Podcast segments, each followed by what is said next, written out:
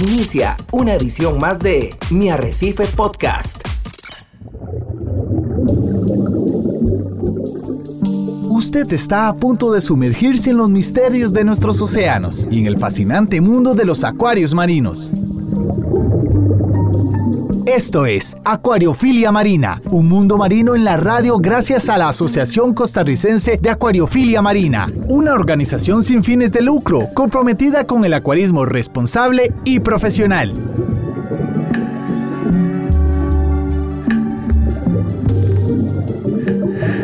Muy buenos días amiga y amigo. Bienvenido a la frecuencia de Radio Monumental, la radio de Costa Rica, como es habitual todos los días sábados de 9 a 10 de la mañana.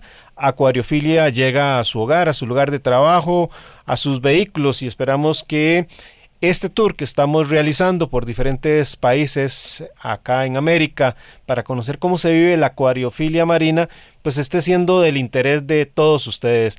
Ya tuvimos una primera experiencia, nos fuimos por el lado de Colombia, luego viajamos hacia el lado de Ecuador, pasamos por Panamá, el sábado pasado estuvimos en Guatemala y hoy nos vamos a un país que para mí es de los que mejor practica eh, la acuariofilia marina en nuestro continente junto con los Estados Unidos y estoy hablando del el hermoso país de México donde tenemos muy buenos amigos que hoy nos acompañan para contarnos cómo se vive la acuariofilia marina en México. Así que le quisiera pues dar una bienvenida a nuestro amigo Eduardo Ochoa, también nos acompaña José Arturo, eh, ya nos va a contar su historia, eh, conocido como Riffman allá en, en, México, y por supuesto un buen amigo que conocimos en uno de nuestros eh, viajes a Magna, José Alberto de la tienda Riff Store en el Distrito Federal. Muy buenos días, señores, espero que la estén pasando muy bien. Hola, buenos días. ¿Qué tal? Buenos días a todos, ¿cómo están? Muy bien, buenos días. Excelente, todo muy bien por acá, señores. Pues empecemos un poquito tratando de conocer, yo no sé cuál es el que tiene un poco más de experiencia, me refiero, más de años en este pasatiempo eh, y que nos pueda platicar un poco de cómo era el acuarismo marino en México. Yo cuando me pongo a pensar en, mis inicios, eh, uno dice, pucha, ha cambiado de sobremanera este pasatiempo, hoy día la información es más accesible, de mejor calidad, hay mayor abundancia de suministros, de equipos que nos hacen más fácil em, todo el pasatiempo, acerca a más personas, por supuesto, al hacerlo más fácil, pero también uno dice, ¿qué carga? ¿Cómo era que en aquellos años pues lográbamos mantener acuarios eh, marinos y muchos con calidad de revista fotográfica que todavía eh, muchas personas estarán envidiando tener en sus hogares. No sé si empezamos con José Arturo, que, tiene la parte o la peculiaridad más bien de haber iniciado uno de los foros, diría yo, más antiguos y me excusan mis amigos de Estados Unidos y los brasileños, pero por lo menos del, del habla en español en América el Club de Acuaristas Marinos creo que eh, ha sido el precursor de lo que hoy pues serían los grupos de WhatsApp y los y las redes sociales. José Arturo, ¿cómo estás? Cuéntanos un poquito tu paso, cómo te metiste en este mundo de la acuariofilia marina y cómo era esa acuariofilia marina en esos primeros pasos. Hola Rand, muchas gracias antes que nada por la invitación. Eh, bueno, creo que aquí mis, mis compañeros no, no me dejarán mentir.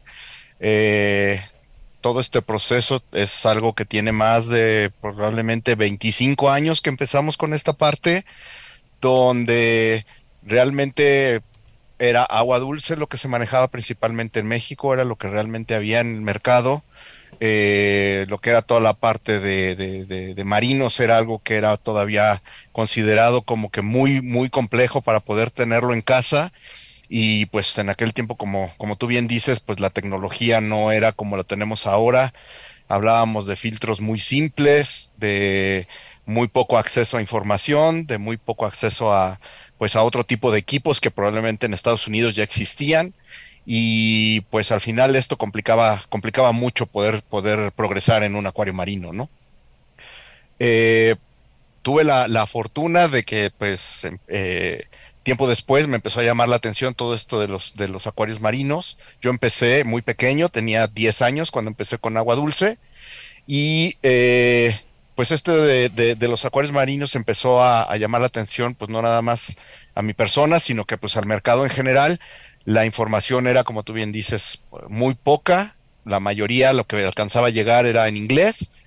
Y pues bueno, esto en mi caso, pues me, me, impulsó a, construir un foro en Internet con todos los avances de, la tecnología que empezaban a llegar, las conexiones que todavía en aquel tiempo pues empezaban todas la, la, parte de, conexión únicamente por línea telefónica y por modem, que era muy lenta.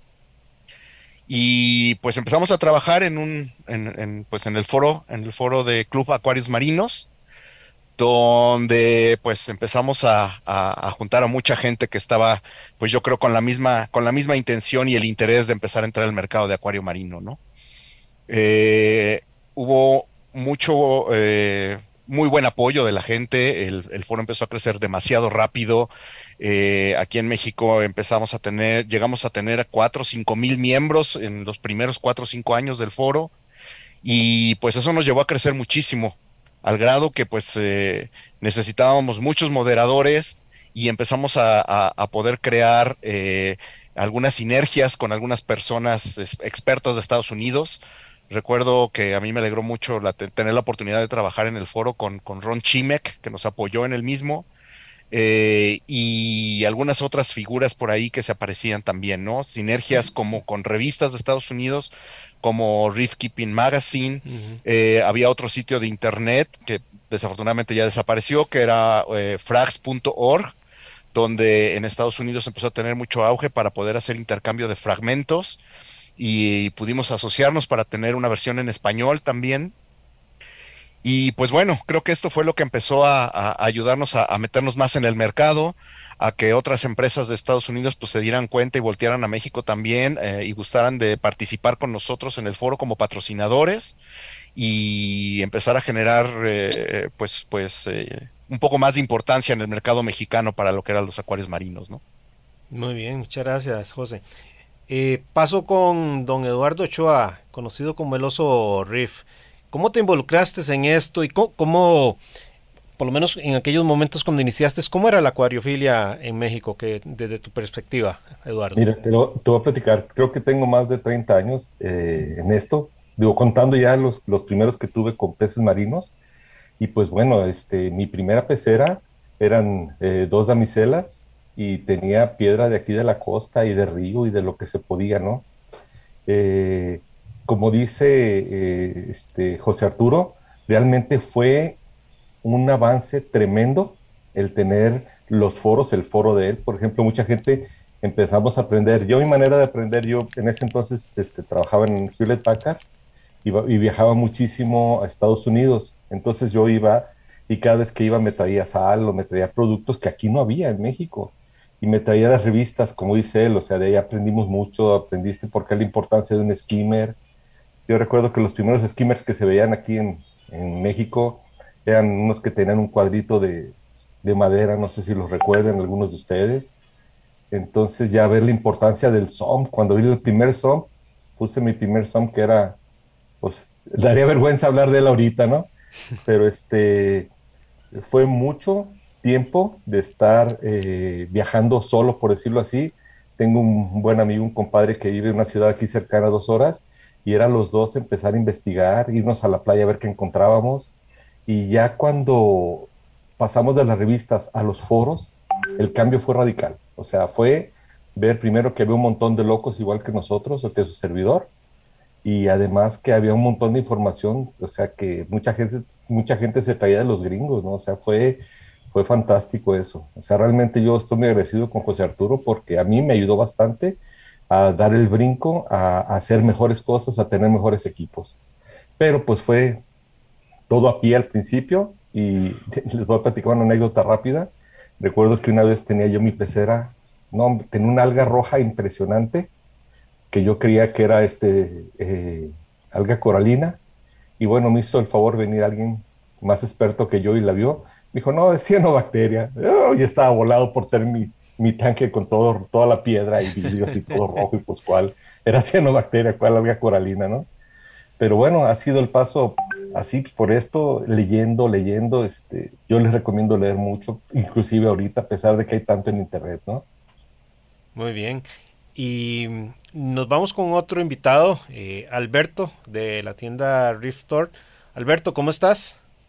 Bien, bien, gracias Hernán, gracias por la invitación. A ver, tú no, sé si tendrás eh, ya los años de experiencia, pero pucha, yo siento que estoy entre acuaristas que ya tienen buen camino andado, 20 años eh, José Arturo, Jorge Arturo, 30 años eh, Eduardo, ¿vos cómo andás en, el tiempo de este pasatiempo y cómo te iniciaste? Igual, yo creo que tengo como 30 años, o más de 30 años, pues como todos, yo creo empezamos con agua dulce, con los pececitos que vendían afuera de la escuela en una cubeta y a los dos, tres días se morían. Ya me fui creciendo, pues ya di un salto a los marinos, me tocó usar el filtro de lodos, el famoso wet dry, el espumador con, con el cuadrito de madera, y los corales que teníamos aquí acceso a la Ciudad de México, pues era el plumero, los erizos, las damiselas, y pues la verdad fue muy útil el, el CAM, porque ahí, por azares del destino, llegué al foro, me inscribí y me gustó la forma en la que aprendíamos, porque pues que llegó una nueva lámpara, pues alguien la compraba, la ponía, la usaba y ya nos contaba sus experiencias cómo eran entonces, pues sí, fue todo muy limitado y al principio pues sí me gustó porque era leer, leer, empezar a buscar foros de Estados Unidos, de Europa y pues así fue como aprendí y ya luego empecé a, comprar equipo de China y ahí me fue metiendo un poco más, un poco más y hasta lo que soy ahorita. Pero sí ha sido un poco difícil al principio porque era leer. Como dice Oso, pues les recomiendo leer, mucho leer y pues las experiencias de los demás nos sirven a todos. Yo, yo creo que hay dos máximas en nuestro pasatiempo. Eh, uno, que la gran mayoría empezamos con peces de agua dulce y terminamos como marinos. Y otros que empezaron este pasatiempo precisamente por eso, por hobby, pero que terminaron con tienda, como es eh, tu caso, Alberto. Y también el caso de otros invitados que tenemos, eh, Terry de Gallo Reef allá en Guadalajara. Bienvenido, Terry. ¿Qué tal, Hernán? ¿Qué tal, compañeros? Por acá los saludamos Terry, Brian y Nico. ¿Qué tal? Saludos, saludos, saludos. Saludos. ¿Cuánto tiempo tienen ustedes, señores? Terry, Ryan, Nico, en el pasatiempo y, y cómo, cómo ingresaron a este?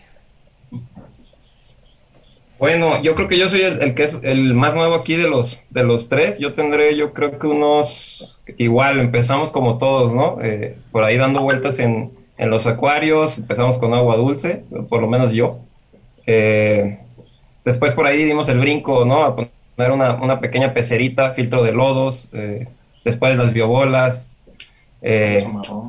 payaso, payaso marrón, que era lo que conseguías en aquellos tiempos. Ya si te querías decir algo un poquito más extravagante, ibas por un payaso marrón, bandas doradas.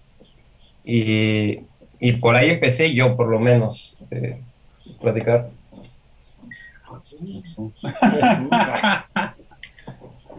yo, yo empezamos directamente con el tema de los fracs. Me tocó ver cuando ellos tenían las peceras y ya me tocó una pecera pequeña de frac que puse, pues como no había mucha, no había acceso a muchas cosas, la puse al sol, nunca se dio nada. Y ya me tocó empezar como todos con los HQs y los MHs. A mí me tocó ya ese punto y los skimmers, como no había skimmers, hacer unos skimmers con tubería de PVC. y fueron los inicios. A mí me tocó esa parte y la información poco que había la habías en YouTube y en inglés, había para tema de propagación, algo de Anthony Calfo y en foros gringos, era lo que me tocó. Llevo como unos 12 años más o menos en este tema. Yo, soy el chaborruco de aquí, pero yo tengo como 28, 29 años en, acuarios en general. Este, empecé también con agua dulce, obviamente, yo creo que con guppies o alguna cosa así cuando tenía como 10 años. Y pues de marino empecé hace como, ¿qué será? como unos veintitantos años. Alguna vez este, con alguna gente de México, no sé si conocen a Serafín, este, y a una persona que abrió el primer acuario de Azú aquí en Guadalajara, una franquicia empezamos a traer las primeras acróporas y tridagnas y etcétera hace muchísimo tiempo y empezamos a matar nuestros primeros animales. este, era, era complicada la información, toda era en inglés, como dice Brian, en foros y cosas así. Pues Julian Sprong y estaban Paleta y varios que hacían sus publicaciones de repente, hacían como unos reportes muy padres que todo el mundo nos servía. Y pues sí, el equipo era muy, muy, muy precario y mucho más eh, artesanal. Muy bien. Eh, ya, ya que tengo personas con las que podemos hablar bastante de lo que es estos primeros pasos en la acuariofilia, porque mm, me siento, diría yo, como pez en su charco. Hemos pasado por otros países, pero no he encontrado a alguien que tenga más de 20 años y, hoy día pues eh, me, me, siento como pez en su charco, decía.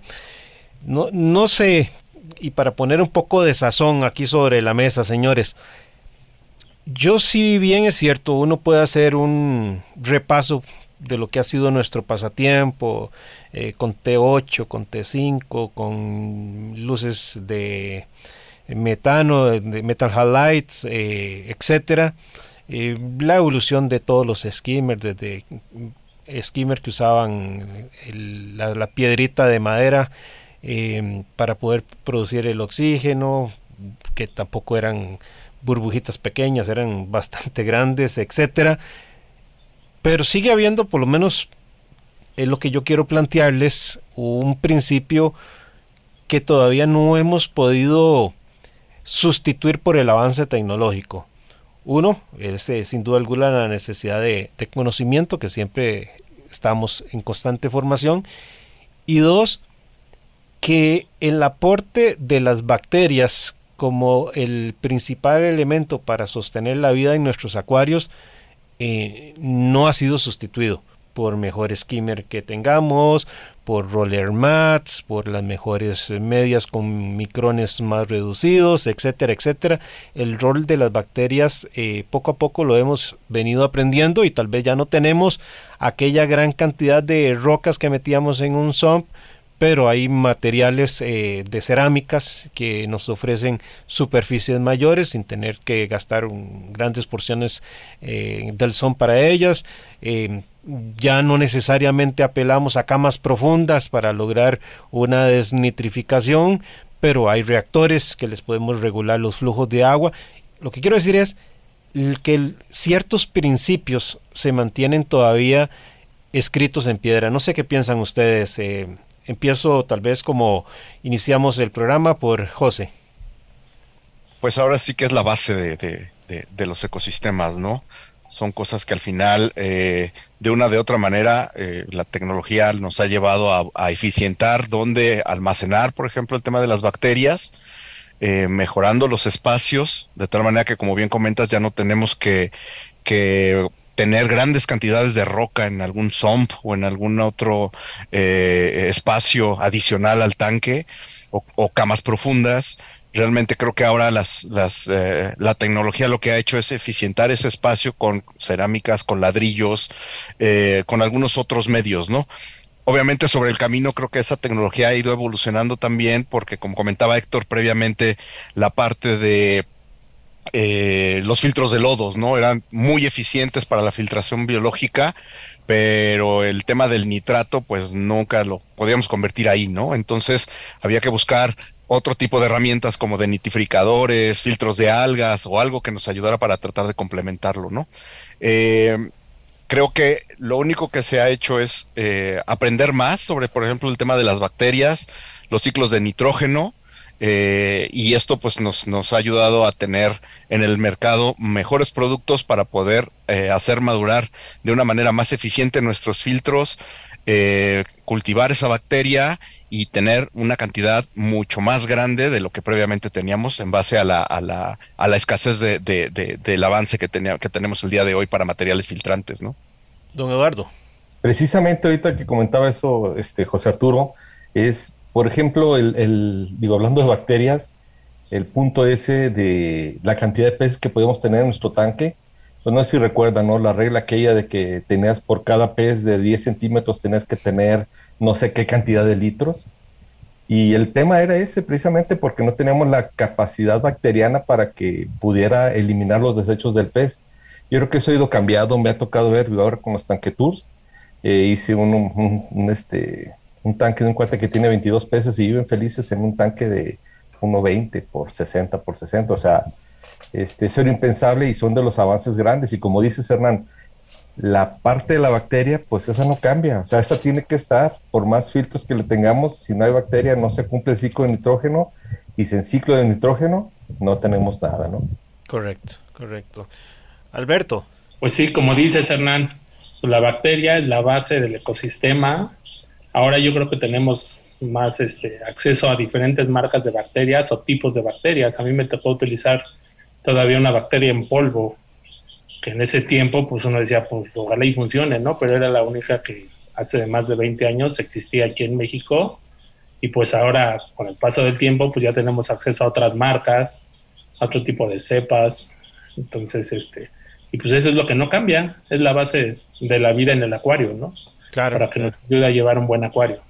No, y, y, una mayor comprensión gracias a, al mismo desarrollo del conocimiento.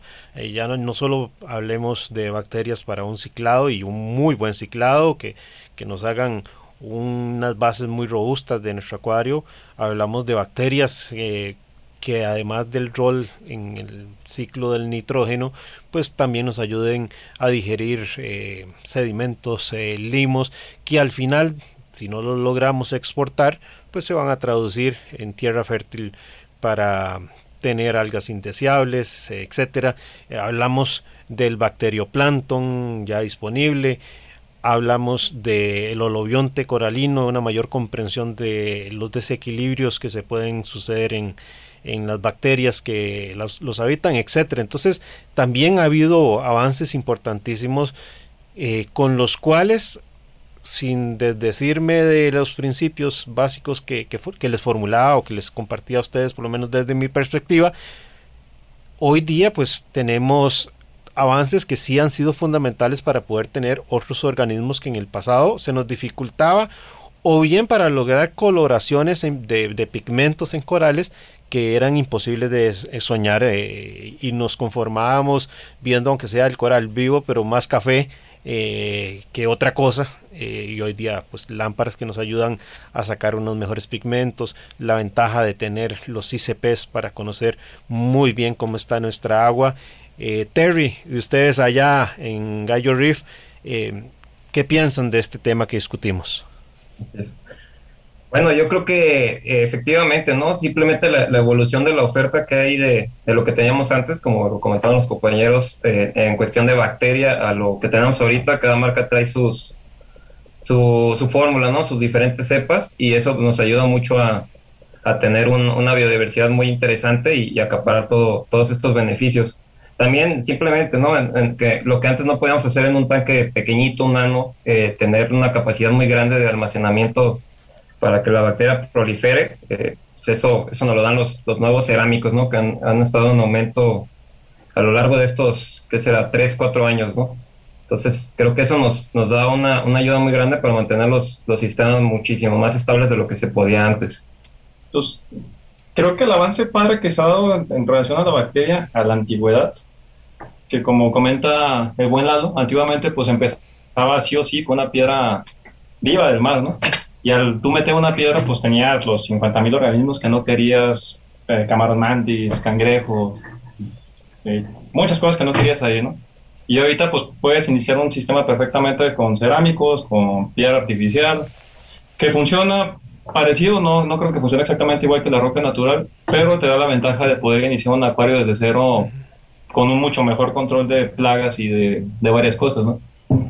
Que antiguamente pues no lo teníamos. Esa parte sí creo que ha avanzado bastante. No, permíteme sumarte porque acabas de hacer un aporte que yo creo que es de las cosas también bonitas que, nos ha traído la acuariofilia moderna. Y es que gracias a esos avances, podemos prescindir de tener arena en nuestros acuarios principales, podemos pensar en, acuarios más minimalistas donde eh, casi que no tenemos rocas y sobreviven adecuadamente en nuestros corales. Sí, claro, podemos manejar aquascaping más bonitos, ¿no? Antiguamente era el típico aquascaping de, pues tenías una muralla de tierras con corales de cafés, como bien comentas, y ahorita no, pues haces estructuras muy padres, corales bien coloridos y mejores flujos para exportar nutrientes que antes no, pues era imposible, ¿no? Muy pues esa parte pienso que está muy bien. ¿Tú qué opinas, mi buen Nico? Yo creo que ha habido muchísimo avance, sobre todo en conocimiento. Yo creo que el ciclo de la tecnología es en todas las industrias es igual. Eh, normalmente es, es relativamente más fácil hacer investigación y, equipos y marcas y productos en las cosas que no son netamente biológicas. O sea, en, la parte química, en la parte física, digamos, iluminación o todo eso es relativamente más fácil hacer desarrollos. En la parte biológica, creo que hemos ido aprendiendo siempre y, y creo que es a futuro también hace es la más importante y son las bacterias. Y lo que tú comentabas ahorita, yo creo que apenas estamos empezando a adentrarnos en la, riqueza biológica de, veras, la microfauna completa y toda, todos los simbiontes que están en los tejidos de los corales. Apenas están las investigaciones de las bacterias benéficas, de los hongos que viven con ellas. O sea, es un mundo que apenas estamos empezando y parece mentira porque decimos pues es lo más básico y empezamos con eso y pues sí, pero el mar es, es una cosa, es una, una especie de máquina biológica que no tiene par y que jamás vamos a acabar de, de, comprender y de aprender nuevas cosas. Pues. Muy bien, señores, se nos va el tiempo volando. Tenemos que ir eh, unos instantes al corte comercial, pero ya vamos a estar de regreso en Acuariofilia Marina por Radio Monumental, la radio de Costa Rica. Mi Arrecife Podcast. Estamos de regreso en Acuariofilia Marina, un programa de la Asociación Costarricense de Acuariofilia Marina. Hoy conversando con nuestros amigos invitados de México sobre el pasatiempo que nos atrapa a muchos de la acuariofilia y en este caso de cómo se vive en México.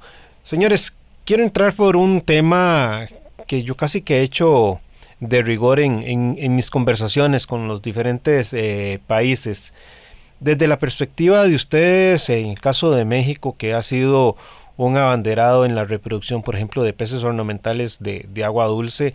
Eh, yo sé que hay varios estados donde muchísimas familias viven de la reproducción ornamental de peces de agua dulce y México se ha colocado como un exportador de estos organismos.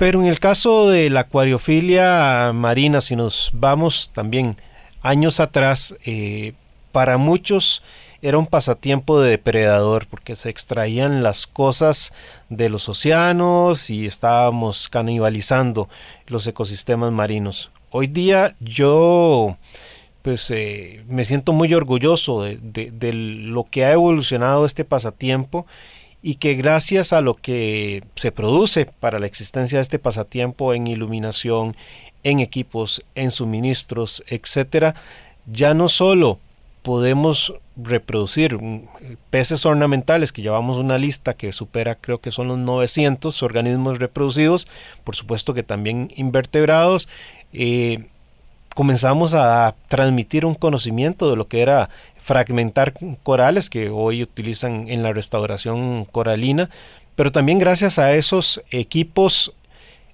muchos laboratorios, muchas universidades también ya reproducen sexualmente eh, corales, corales eh, que si no hubiese sido por estos insumos que presta eh, la acuariofilia gracias a su evolución, probablemente estarían condenados y estarían desapareciendo de, nuestros, de nuestro planeta.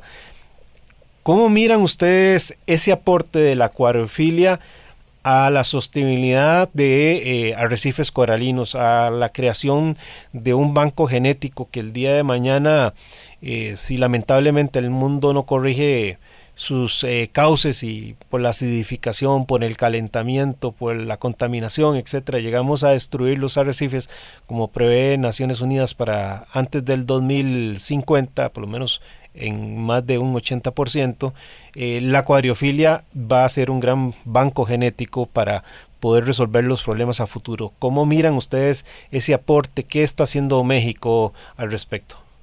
Pues mira, creo que el, el, mercado en general, eh, vemos ya eh, muchísimos aficionados que están reproduciendo corales, algunos inclusive ya empiezan a reproducir peces aquí en el mercado mexicano, eh, y creo que pues es un tema que realmente pues también es parte de la evolución, ¿no? Como bien comentas, desafortunadamente el calentamiento global y algunas otras circunstancias nos están llevando a destruir algunos de los ecosistemas marinos y pues creo que es una de las alternativas, ¿no? Eh, se están empezando a, repoblar, algunos eh, ecosistemas y pues creo que esta parte de la reproducción va en dos partes, ¿no? Uno, repoblar esos ecosistemas y otra, no explotar eh, tanto los océanos y pues realmente la afición valerse más de la reproducción de estos animales en cautiverio para poder disfrutarla, ¿no? creo que son dos cosas importantes a considerar y que, y que pues eh, son los caminos que, tenemos que seguir, tanto para disfrutar la, la, afición como para eh, repoblar esas zonas que pues desafortunadamente por otros factores este, estamos impactando. Don Eduardo, usted hace unos minutos antes de irnos al corte comercial nos hacía referencia a el tour que realiza usted en su canal de YouTube y cómo visitando eh, diferentes acuaristas en México ha dado a conocer los, los trabajos de conservación que ellos hacen, eh, muchos casos sin duda alguna eh, por razones estéticas para adornar nuestras eh, casas, en, otros casos también de la mano con el disfrute del pasatiempo, pero no me cabe la menor duda de que usted se asombra cuando muestra esas bellezas de acuarios y que al final uno dice, qué increíble, cómo en estas paredes de cristal hemos reunido una amplia diversidad de corales de alrededor del mundo que probablemente tienen en sus hábitats naturales diferencias de salinidad, eh, de temperaturas y que al final de cuentas están generando un conocimiento porque permiten que la acuariofilia aporte cómo ciertos corales pueden ser más eh, resilientes. Eh, obviamente en nuestras casas podemos tener temperaturas más altas en verano o la inversa en época de invierno y sabemos cuando un coral se nos resiente si se nos va la mano de, yodo, etcétera. Eh, ¿Cómo mira ese aporte, don Eduardo, de la acuariofilia a la conservación de los arrecifes? Yo creo que es importantísima. Déjame platicarte algo, este, así rápidamente, Hernán, y a todos. Eh, hay, un, hay una página que se llama GARF, .org, bueno, no sé qué tan actualizada esté. Ahí fue donde yo vi las primeras maneras de reproducir o de cortar, fragmentar corales blandos, como los arcopitones este, y ese tipo de corales. Digo, mucha gente de los que estamos aquí lo vimos y empezamos a reproducir. Y, regresando un poco a lo que comentas ahorita que fragmentamos, no antes qué esperanzas de partir un pedazo un coral, no sabías que se iba a morir casi casi. Pero ahora como están las cosas, este, se ha llegado a pensar pues que primero los aficionados al arrecife éramos depredadores, ¿no? Porque sacábamos todo del mar. Pero así como va pintando la cosa, como dices, como va la ONU, al rato yo creo que los este, aficionados al, arrecife vamos a ser los que vamos a tener especies que nadie más va a volver a ver en, el mundo salvaje, ¿no? O sea, a lo mejor de ser depredadores ahora vamos a ser conservadores por lo que comentas, ¿no? Y este, pues aquí en México, digo, ha servido bastante eso. Es impresionante la gente que, que fragmenta corales, ya no se saca tanto. Lo único que siguen sacando del mar, creo yo, bueno, hay muchas cosas, pues, que son los peces que no se reproducen en, este, en cautiverio y los corales nuevos que no conocíamos, ¿no? Pero pues tú has visto, por ejemplo, las eufilias, que al principio fue un boom, que ni siquiera tenemos aquí en las costas y ahora resulta ser de que pues ya es difícil que te traigan un, coral salvaje. Anteriormente yo creo que aquí a Guadalajara, este, cuando empezaron las importaciones de corales, todos eran salvajes, ¿no? Te vendían un pedazo de piedra con el coral gigante y pues ahí ojalá y te viviera, ¿no? Y como dices, no aparte, estamos metiendo corales blandos con duros, con lo que tú quieras en la misma, en la misma pecera. Y yo quisiera felicitar a todos los, los que somos aficionados a esto porque podemos decir que es un orgullo mantener un, un sistema cerrado de vida y reproduciéndose en nuestra casa, ¿no? Muy bien, muchas gracias. Eh, Alberto, en el caso tuyo, y, será la misma consulta para Terry, ustedes tienen negocio y yo sé que hacen acuacultura ahí en, sus instalaciones eh, reproduciendo corales eh, por fragmentación y estoy seguro que podrán ser testigos de que lo que hace años atrás era pues fragmentar un, coralito, hoy día ya es casi que una actividad comercial en paralelo al negocio propiamente. Así es, Hernán. Pues este, pues hace mucho tiempo entre todos comprábamos una colonia madre, la partíamos, nos dividíamos los frags, pero pues ahora se comercializa, entonces pues yo trato de tener como colonias madres de corales para ya no depredar tanto, no traer tanto coral, y este, y de ahí mismo sacar la venta. Obviamente llegan nuevos corales, ahora ya se tiene acceso a más partes del mundo para traer corales, entonces pues se va ampliando la diversidad, pero sí es muy importante pues ya no depredar, sino nosotros mismos hacer conciencia y crecerlos para en un futuro pues todos tener un frac, ¿no? un coral diferente cada uno. Sí, mira, yo creo que de, estos puntos que estamos, estamos tocando hay un, hay un punto que me parece muy interesante que es eh, prácticamente tenemos, podemos hablar a nivel mundial y, no de manera centralizada, eh, un backup de, las especies, ¿no? Con todos los jueguistas que, que hay a nivel, a nivel mundial, ¿no? Y, y, eso es muy padre porque no está centralizado, o sea, todas las especies por ahí están repartidas por todos lados y esto pues va a ayudar a futuro muchísimo a lo que comentas, ¿no? cuando, cuando por desgracia llega a pasar esta situación de, de que no tengamos arrecifes, ¿no? Si esto no se da marcha atrás.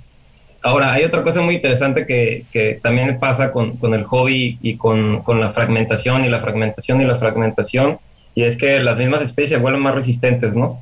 Entonces le estamos dando más resistencia con el paso del, del tiempo, de, de, sistema a sistema, del, del frag del frag, y eso es muy interesante. Nosotros aquí empezamos, como lo comenta igual eh, Alberto, eh, empezamos a, tener colonias madre, empezamos a, coleccionar, como, eh, a tener diferentes especies y a, y a, propagarlas, ¿no? Y de esa manera, pues, tener un, un, backup constante que ayude a, no depender justamente de estar sacando piezas del mar y, y de esa manera, pues, está haciendo más sustentable el, hobby.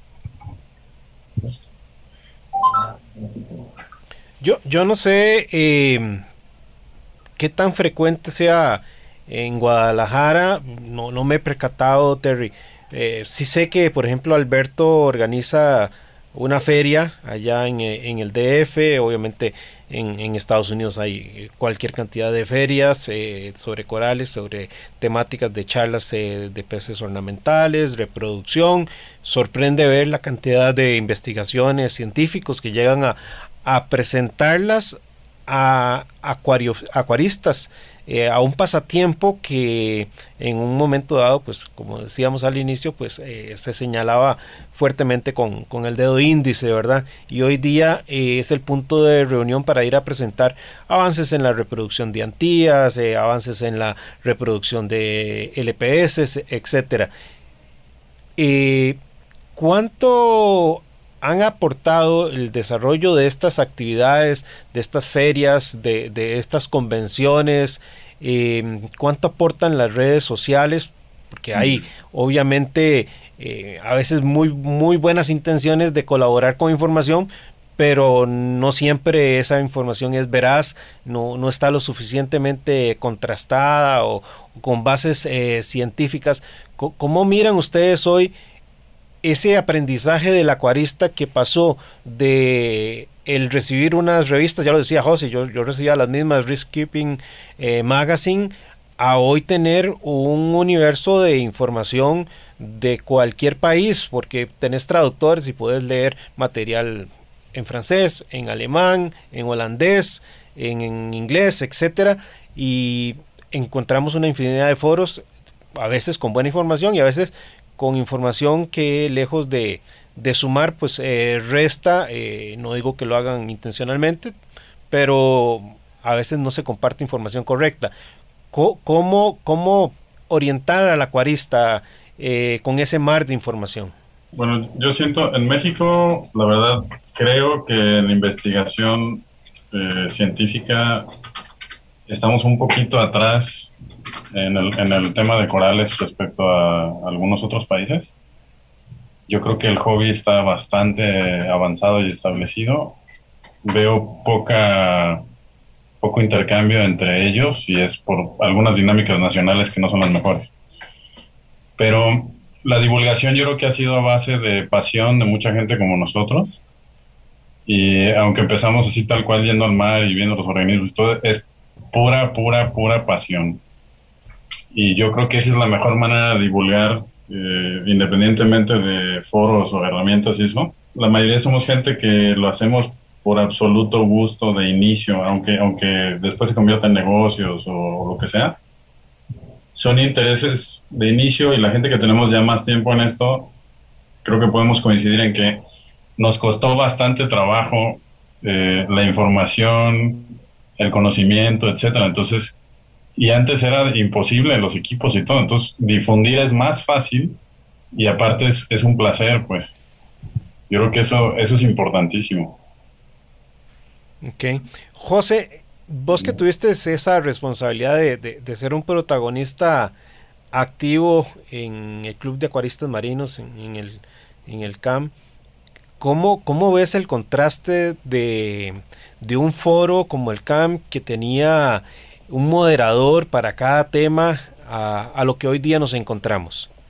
Eh, creo que iniciamos eh, con, todo este tema de los foros como un medio de comunicación, como una, pues yo creo que en aquel momento era como que nuestra red social, las que conocemos actualmente.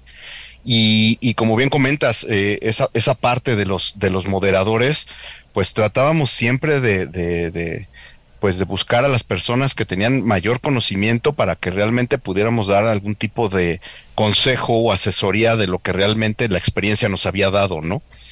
Eh, al día de hoy, pues este, todo se ha volcado a, a, la, a las redes sociales y, y, pues como tú sabes, es, es enorme el mercado de, el mercado en, en, en, cantidad de tanto de personas como de, de, negocios que ahora están, eh, están en, los podemos encontrar en Facebook, en Twitter o en algunas otras.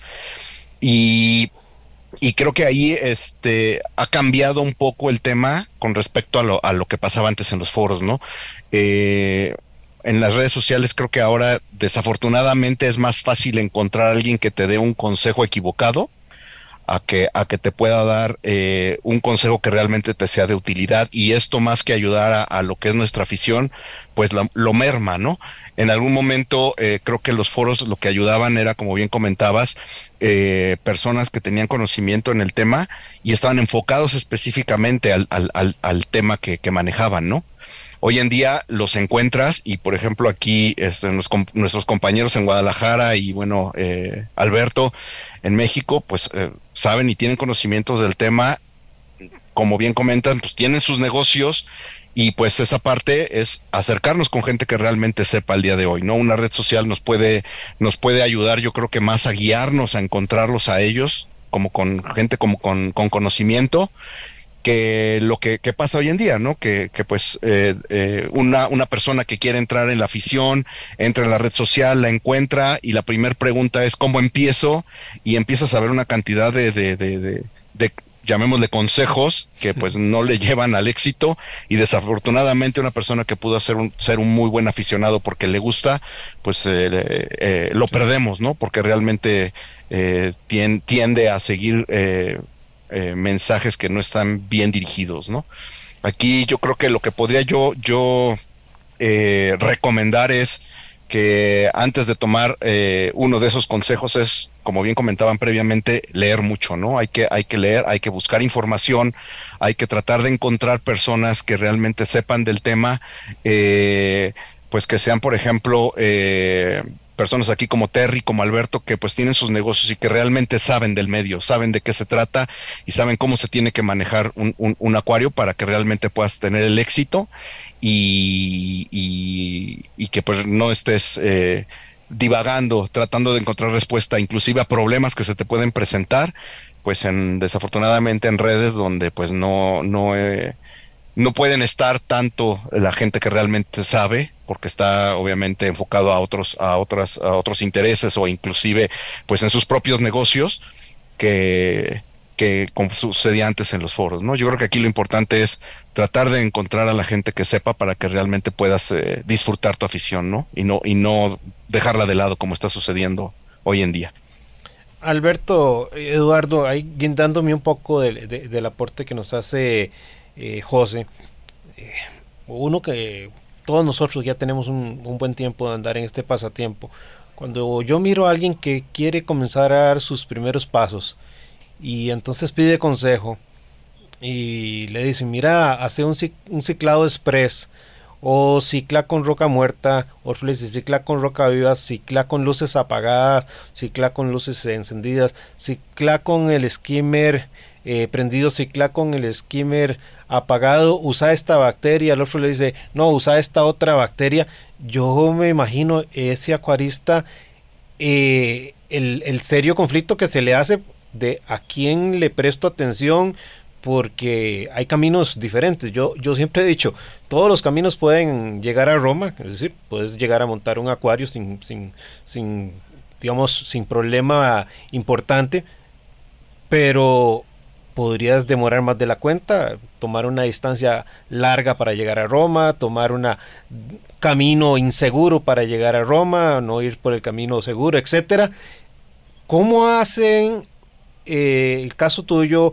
Eh, Alberto, que tienes una tienda y tienes que orientar a, esta persona, o en el caso de Eduardo, con tanta experiencia, ¿qué le diría a un acuarista em, de cómo dar esos primeros pasos en este pasatiempo. No necesariamente sobre el caso del ciclado que lo ponía como mera eh, referencia, porque podríamos hacer el mismo señalamiento para, para las luces, eh, qué luces usar, luces más luz día, más, más actinicas, etcétera. Eh, ¿Cómo orientar a esas personas que quieren dar sus primeros pasos, Alberto y Eduardo? Pues yo, todos los clientes que llegan y que quieren iniciar en este hobby, pues lo primero que le digo es que este hobby es de mucha paciencia, porque hacer un ecosistema marino en tu casa, pues no es nada fácil. Obviamente no les digo que sigan los consejos de las redes sociales, porque pues en el mejor de los casos te dan un consejo, pero muchas veces veo que lo critican. O sea, está preguntando una cosa y resulta criticado, regañado y todo. Entonces digo, pues si le están preguntando una cosa, ¿por qué lo regañan? ¿Por qué lo critican?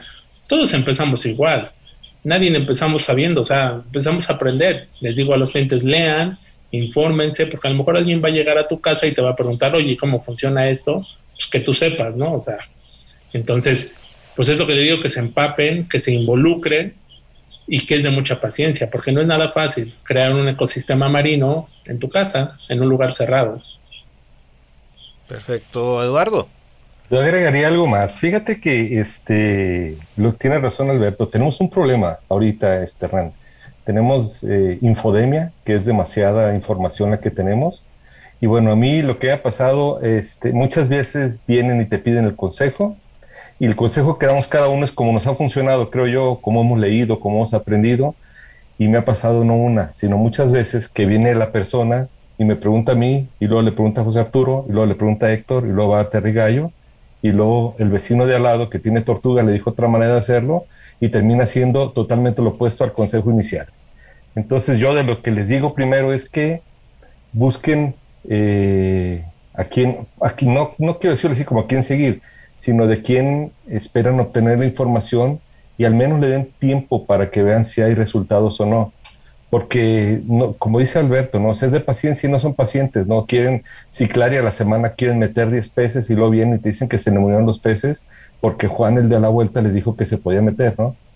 Entonces es un problema que yo he visto, la, hasta cierto punto la infodemia y, y, pues como consejo, como yo veo, es siempre primero platico con ellos y decirles lo que lo que les estoy diciendo a ustedes, ten cuidado, o sea, hazle caso a alguien que tú confíes síguelo, porque en los foros lo vemos, o sea, es bien común que piden consejos, ahí mismo en el foro ves cinco opiniones diferentes y luego dice que se le murieron los peces porque le hizo caso al vecino, ¿no? Digo, es como consejo y como dice este, y les recomiendo mucho leer. Aquí un problema que tenemos en México, digo, pues toda Latinoamérica, que los mejores libros están en inglés y yo no he visto buenas traducciones, o sea, las bases, por ejemplo, para mí Julian Sprung, los libros de él han sido mi Biblia, ¿no? O sea, cualquier cosa básica del hobby, regreso ahí, que pues todavía no tiene los conocimientos que tenemos actuales ahorita de lo que decías de las bacterias y holobiontes, ese tipo de cosas. Pero las bases, las bases están ahí y te dicen paso a paso cómo hacer las cosas, ¿no? Yo creo que regresando un poquito a, a los foros, para mí el foro era una herramienta valiosísima, es una enciclopedia, toda la información. Si tú te metes al CAMP, puedes encontrar información valiosísima que, que tú ves un anuncio ahorita o ves alguna, algo interesante en, en alguna de las redes y es tan hemífera, digo efímera efímera, que a los tres días ya no encuentras. Y en el foro siempre está ahí. Es algo que perdimos mucho de los foros, que es conocimiento donde siempre está puesto, ¿no? Claro, y sobre todo que también está indexado. Eh, para ir cerrando el tiempo, porque el tiempo ya se nos vino encima, señores. Eh, empezando con Terry y compañeros.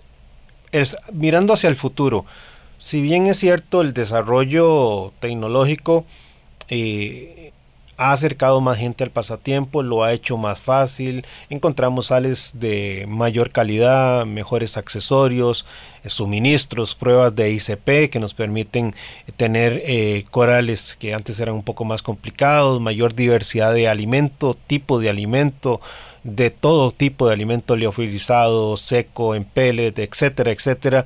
Eh, ¿Cómo ven ustedes ese avance? Hace un tiempo atrás eh, veíamos la aparición de los primeros controladores y, eh, que automatizan las mediciones y la dosificación, por ejemplo, de la alcalinidad. Todos siempre hemos hablado de la importancia para tener parámetros estables, surgieron estos, luego ya vinieron bombas que hacen cambios automáticos, lecturas de, de, calcio automáticas y dosificaciones de magnesio, etcétera.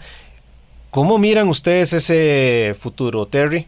Estamos ahí como a, tres minutitos de cerrar el programa, así que les pido que tal vez seamos un poco concreto para ir eh, cerrando el espacio del día de hoy. Claro, mira, yo creo que vamos, vamos muy rápido y, o sea, el, desarrollo de los últimos años se ha enfocado justamente al, tema de la automatización. Eh, yo creo que ahora para un jovista que puede no estar muy seguido en su casa, puede estar viajando por trabajo, por X, Y o Z situación, le puede dar muchísima más confianza y, facilidad de, tener un sistema en, casa y poderlo estar monitorizando, ¿no? De hecho, creo que para allá ha ido muy, muy rápido los avances. Eh, la alimentación, todo lo que es alimentación, todo lo que son insumos, pues prácticamente han, estado siendo más... Eh, van rápido, pero creo que hemos tenido más un boom en el tema de la automatización, a mi gusto, desde, desde mi punto de vista eh, como, como tienda y, checando los, los avances, ¿no? Pero todo, todo va, va más o menos a la par. Por ahí, Nico o, el otro compañero, para ir cerrando. Y pienso que va muy bien el tema del avance en, avance en control en los controladores, pero a su vez, eh, pues siguen siendo armas de doble filo creo que, como dice el lado, es mejor irse un poquito de las informaciones antiguas, son las bases. Creo que se puede tener un acuario sencillo y un acuario automatizado, todo depende de qué se quiera, y eso está muy padre, como dice Terry, ¿no? Ahorita ya las personas que antes no podían por, por falta de tiempo, ahorita lo pueden hacer un poquito más fácil. Eso está muy padre. Los alimentos creo que han ayudado mucho a, hacer un sistema más parecido a lo natural, como son los alimentos vivos que antiguamente no teníamos y le da más estabilidad a los tanques que antes no teníamos, ¿no? Esa parte creo que se me hace muy bien el avance que hemos tenido y, y la estabilidad que le da a los sistemas, ¿no? Muy bien. Nico, para despedir ahí. yo, yo también diría que el avance tecnológico ha, sido inmenso y creo que va a seguir. Este, yo creo que muchas veces creemos que podemos suplir el conocimiento básico y creo que van de la mano. Yo creo que siempre hay que empezar por ciclo de nitrógeno y esas cosas que jamás van a cambiar. Y, yo así empezaría con, con cubistas y después todo, todo lo que es automatización, por ejemplo, o todo lo demás, mm. son herramientas que nos ayudan a hacerlo más sencillo, ¿no? Muy bien. José, Eduardo y Alberto, ya para el cierre, por favor. Importantes, ¿no? Uno es que eh, el mercado se ha abierto mucho para que todos esos productos ahora lleguen. Antes era muy complicado obtenerlos aquí en México. Eh, eso pues también nos ha abierto a nosotros mucho la perspectiva, tanto como comentabas en la parte de los alimentos, la automatización. Y bueno, creo que eh, parte de lo que a mí me ha tocado experimentar ya de tanto tiempo también es la, la pues la prevención, ¿no? Siempre como tratar de anticiparse un poco a las cosas, ¿no? La verdad es que como comentaba Terry, es muy bueno tener ya estos sistemas de automatización, lo cual te facilita muchísimas cosas, pero pues creo que también en ocasiones tenemos que eh, pensar en el desastre, ¿no? ¿Qué pasa si por alguna circunstancia el controlador falla, ¿no? Entonces hay que pensar también en, cómo puedo solucionar eso, como, como comentaba, si yo no estoy en casa, ¿no? Eh, se daña el controlador, pues hay que buscar alguna otra alternativa, cómo muevo el agua, cómo este puedo estar seguro de que mis niveles se van a mover o no se van a mover en base a lo que ya conozco de mi tanque, si en dado caso tengo que inclusive al pedirle a alguien ayuda que pueda que pueda ir y, y, atacar el problema de manera inmediata para que no tengas algún problema en lo que tú puedes regresar a casa, ¿no? Yo creo que la tecnología está evolucionando de muy buena manera, eh, pero siempre hay que también tener en mente la prevención, ¿no? Muchas gracias. Eduardo, Alberto, me queda menos de un minuto, por favor. Yo voy a ser muy rápido, soy muy tecnológico y lo que yo puedo decir es bendita automatización. Alberto. Sí es, pues aprovechar la, tecnología, pero también no confiarnos. O sea, pues, si nos apasiona este hobby, pues de vez en cuando echarle un ojito y no confiarnos de la tecnología porque hay cosas que no cambian. Y pues nada es perfecto, a ver si sea la mejor marca, todo falla, toda la tecnología puede fallar. Así es, así es. Me quedo con ese señalamiento importante que han hecho ustedes. La tecnología ha sido para facilitarnos las cosas, para tener organismos que tal vez antes eran más complicados, pero el conocimiento no puede ser desplazado. Tenemos que preocuparnos en ser acuaristas muy responsables y estar en constante conocimiento, aprendizaje. Los dejamos este día sábado con una entrega más de Acuariofilia Marina. Tengan un hermoso día sábado, que le disfruten mucho en familia y no olviden hacer esos cambiecitos de agua, medir esos nutrientes para que sus organismos la pasen de lo mejor. Mi Arrecife Podcast.